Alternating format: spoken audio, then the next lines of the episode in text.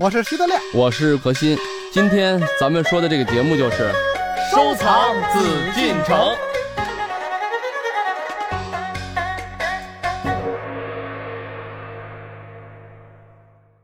欢迎朋友们继续来关注我们的《艺海藏家》，我是主持人永峰。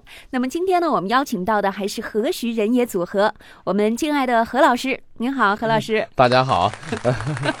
还有我们可爱的老朋友德亮，德亮好。好，大家好。你看这词儿都不一样，都不一样，敬爱了都用上了，我有点紧张了。我们今天呢，继续来和大家说一说故宫里面的宝贝哈。嗯。那么在故宫陶瓷馆呢，有这样一种器物。它是宋徽宗的艺术畅想之作，也是乾隆皇帝的珍爱之物。它造型多取自于古青铜器，苍古优雅，气度不凡。其釉色润美似玉，开片粼粼如波。我说到的是什么呢？不知道。德亮说：“我就就不爱猜谜语。”就是 官窑青瓷。哦，听说过吗？青瓷啊，因为我玩瓷器玩的真不多，不不太会玩瓷器。除了瓷器，其他我都懂。我字画呀，你也有短板。杂项啊，木器、铜器的都懂，就瓷器不懂。为什么不懂啊？因因为今天聊瓷器嘛。啊，你下回聊木器的时候，就木器不懂，别的不懂。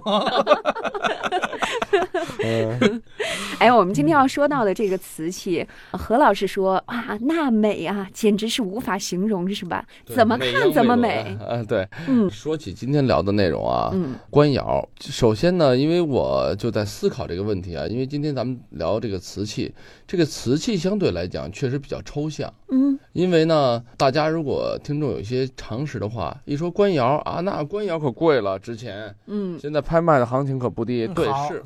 对，官窑跟民窑，如果拿这两个概念来分的话啊，那官窑是什么呢？就是给皇帝，咱们给皇帝做的叫做御用瓷，嗯，然后或者是给王公啊、给大臣们，这极品大员啊这种所谓官员们，嗯啊用的这些瓷器，都就或者是皇帝的御用瓷，咱们统称叫做官窑器。呃，这么理解行不行？官窑就是公家的国营单位，不能这么理解。私窑就是民民营单位，民窑呢就指的是普通老百姓，因为以前的人啊，嗯，当官的这个阶层跟普通百姓的阶层是等级很分明的啊，您是普通老百姓。您还是当官的，您还是王公贝勒，您是皇帝皇亲国戚，这个等级阶层是很清晰。三六九等。对，所以说呢，你民间的东西它是什么实用为主？嗯，我拿这东西做碗盛水的，我要吃饭用的，所以它要用。而真正到了这个官窑器的时候呢，它很多东西当然也用，用什么？皇帝要用，王公贝勒要用的话，他用的是很有品位的。我要好会才会用，甚至呢，有些东西我做出来不是为用，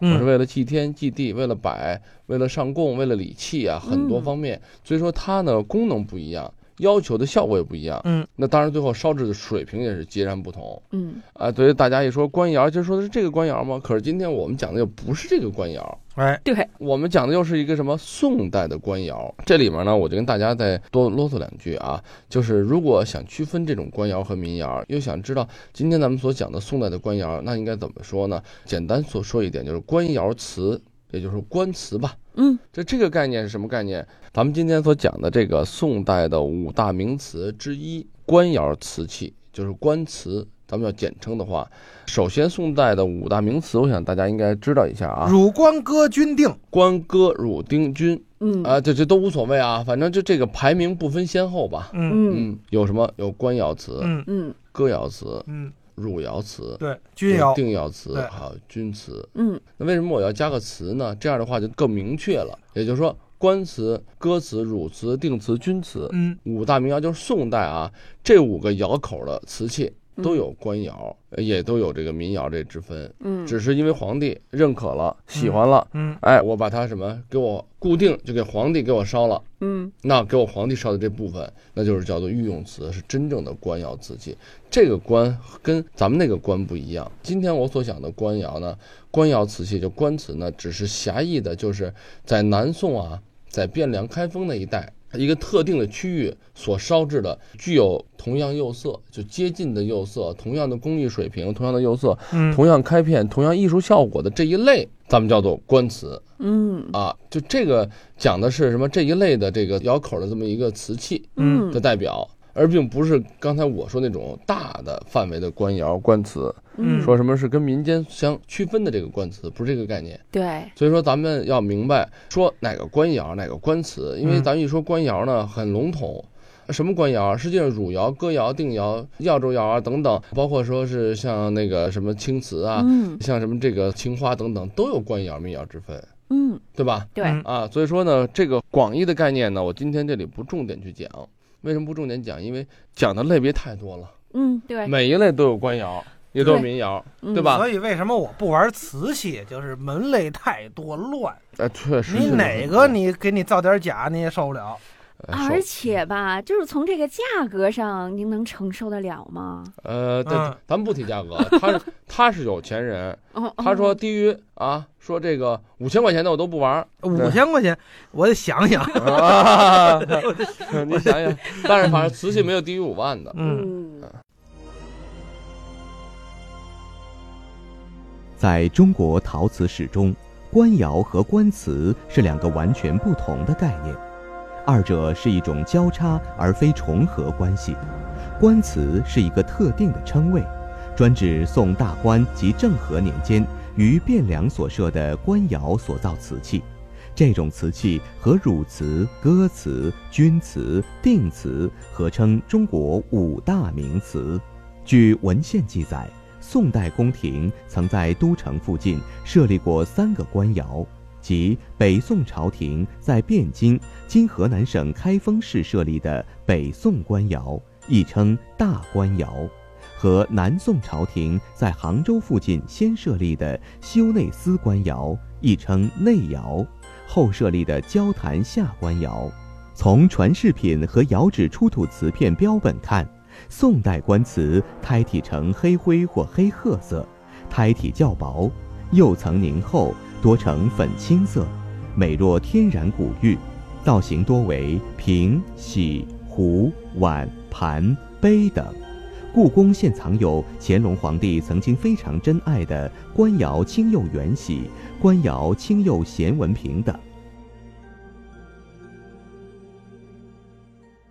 那咱们从这个故宫里面，咱先找一件，找一件这个官窑瓷器，宋代的。我知道官窑青釉圆玺，这可是乾隆皇帝特别喜爱的一件瓷器哈。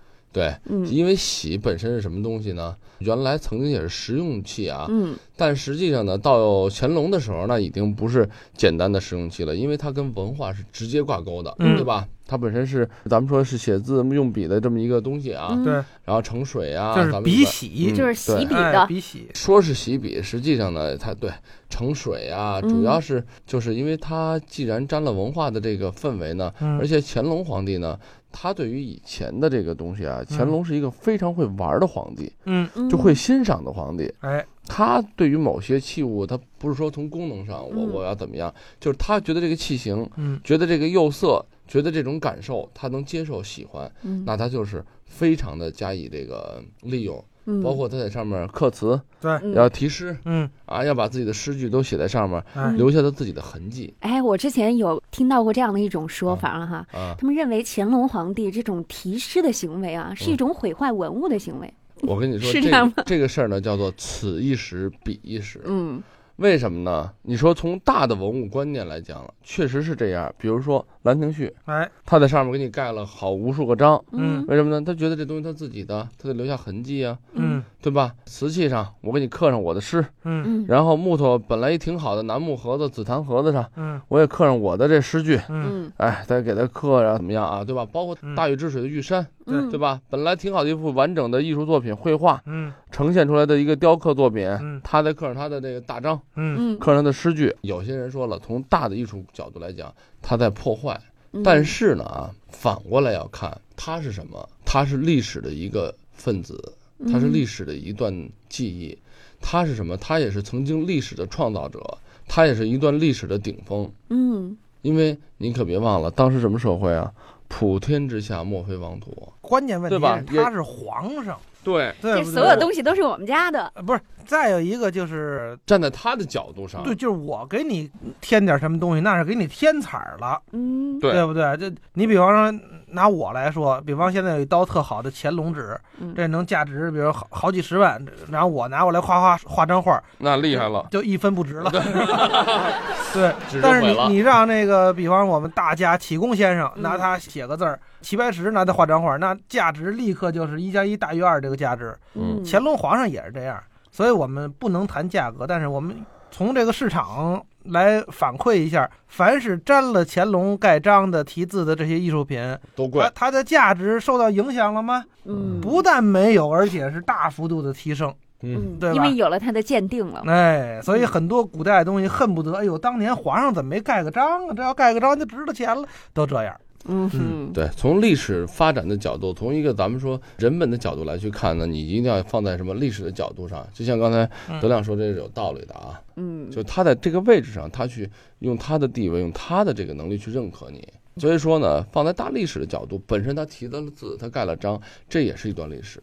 嗯，你换句话说，不是他去盖，不是他去写，那别人去盖去写呢，对不对？那就更是一种破坏。所以说，而且只有他，而且很多这个艺术作品，你看，只有皇帝，像一幅原来像文征明啊，像以前的黄公望的一些作品上，只有皇帝的章，他的字敢提在那儿画面上，别人是不会提的。那别人也知道自己的影响力啊，掂掂自个儿有几斤几两，这个分量能不能达到这个程度？提完字以后，你赔得起吗？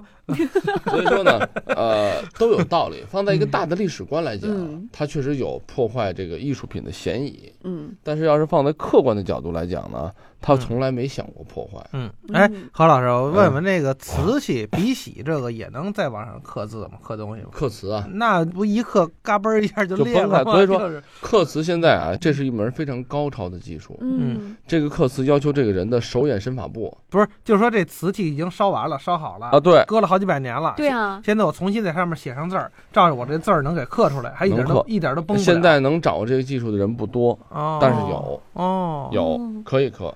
这技术是怎么刻呢？呃，这个就是特殊的工具啊。你知道刻瓷，因为它它本身要崩的嘛。啊，就是很多时候不单是崩啊，你不信您拿回家自个儿家那碗，您弄一钉子碎了啊，拿锤子您凿一下。对，我知道，对，会容易碎。真正的刻瓷啊，嗯，就是什么？他掌握的这个点，就是他刻啊，嘣嘣嘣嘣，让它利用它的那个自然的崩开的崩裂的效果。嗯，然后呢，同时呢，又能让它不坏，这个又能给它刻出来啊。嗯，这是一个非常难的一个技术。现在呢，咱们刻瓷的故宫的有些呃老的这个手工业者，就以前的修复厂的师傅们，有能掌握刻瓷技术，但是不多。嗯，但是有。所以我告诉你呢，呃，说到这儿啊，我就要多聊两句啊。为什么刚才德亮说我是不懂瓷器啊？嗯，确实也是。现在瓷器、书画。嗯啊，等等玉器啊，这是中国传统的文玩呀，玩收藏的一些人的重中之重的项目。对，尤其是瓷器，绝对是大项。因为咱们的中国都是瓷器的代言嘛，China，China，对吧？啊，这是这个在国外都是被瓷器先认可以后才知道中国。但是为什么这样啊？刚才德亮只说了一点，我刻瓷，因为瓷已经为什么难啊？它具有玻璃质感，釉面很光滑，硬度也很高，还很脆，像玻璃一样。你刻玻璃是很难刻的，对啊，对吧？嗯，所以说你刻瓷有这种效果，以至于就是说你掌握一个只是一个刻瓷的效果，你就觉得这么难掌握。现在我就想说说一个瓷器，从原来的胎土，就咱们说泥胎的这个状态，嗯，我先拉坯做胎子做形，我最后再给它上色，我再给它画纹饰，我再给它上釉，我再烧制成功，嗯，等等啊，最后成为一件艺术品，这里边经历了多少道的工序啊？咱们现在觉得这个东西不就是一烧一加热就成功了吗？可是，在当年，你别忘了，首先胎土，我这个坯子，我这个底下说的里面这瓤啊，嗯，我这个底儿，这个胎质本身，嗯，我水多水少，我最后做出来的效果都不一样，嗯，我能做出什么器型来，大器小器，对吧？然后呢，我呢在往上画这个釉色，我的图案画工有没有要求？有要求。对。然后我画的这个釉色有没有要求？有要求。我烧制这个青釉有没有要求？有要求。咱们为什么这个官窑瓷器很巧？你看咱们现在说的金丝铁线呀，说的这个紫口铁足啊等等啊，说的这个官窑瓷，实际就说的北宋的这个民窑的品种之一了，而不是说的这个广义的官窑。嗯，这里面我跟大家就是解释一下，别呃，好多听众一说，哎，一说官窑，官窑就想的是青花呢，那都是太往后了。咱们今天说到的这个官窑呢，指的是它的地址在开封过去这个汴京地带啊，对，有这样的一个窑口，这么一个窑口叫做官窑瓷，官瓷官瓷，但是呢，俗称的就是官窑了。对啊，所以说咱们现在说的是这个，等于是宋代的时候。流行于当时的这个很重要的一个瓷器的品种，嗯啊，窑口，嗯，而不是这个广义。说起这个东西呢，刚才咱们说的这个它的特征啊，有开片等等，实际为什么开片？嗯，这个德亮肯定就不清楚了。这就是什么？当时它的釉啊，嗯，收缩率不一样，先刷的底层的釉，还有最后再刷一遍的釉，釉色的那个干湿，然后呢，它这个薄厚不一样，最后产生的什么收缩率不一样？我这收缩你那膨胀，我这膨胀你那收缩，啪裂开了。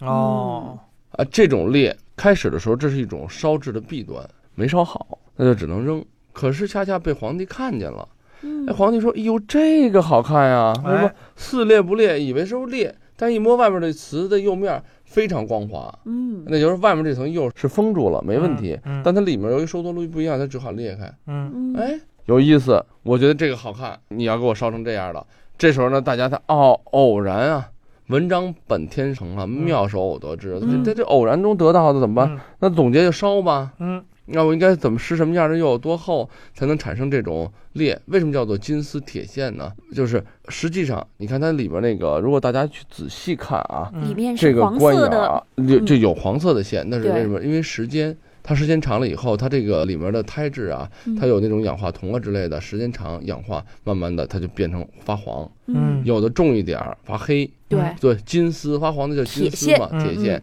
实际就是说反出这个颜色，实际是一个烧制的失败，但是恰恰呢成就了一代名词。这个也反映了一个中国人传统的审美，中国文人传统的审美，病态美。呵，病态美。我们看太湖石怎么叫好看？瘦皱透露，得拧着劲儿长，全镂空了，这这这种才好看。呃，包括柳树啊，为什么好看？它拧着长啊，拧着劲儿。哎呀，这其实还有那个影子木，什么叫影子木？其实就是树瘤子嘛，就这树长出瘤子来了。哎呀，漂亮！为什么？它其实长大瘤子了。林黛玉也是，为什么好看？这弱不胜衣呀。什么叫弱不胜衣呀？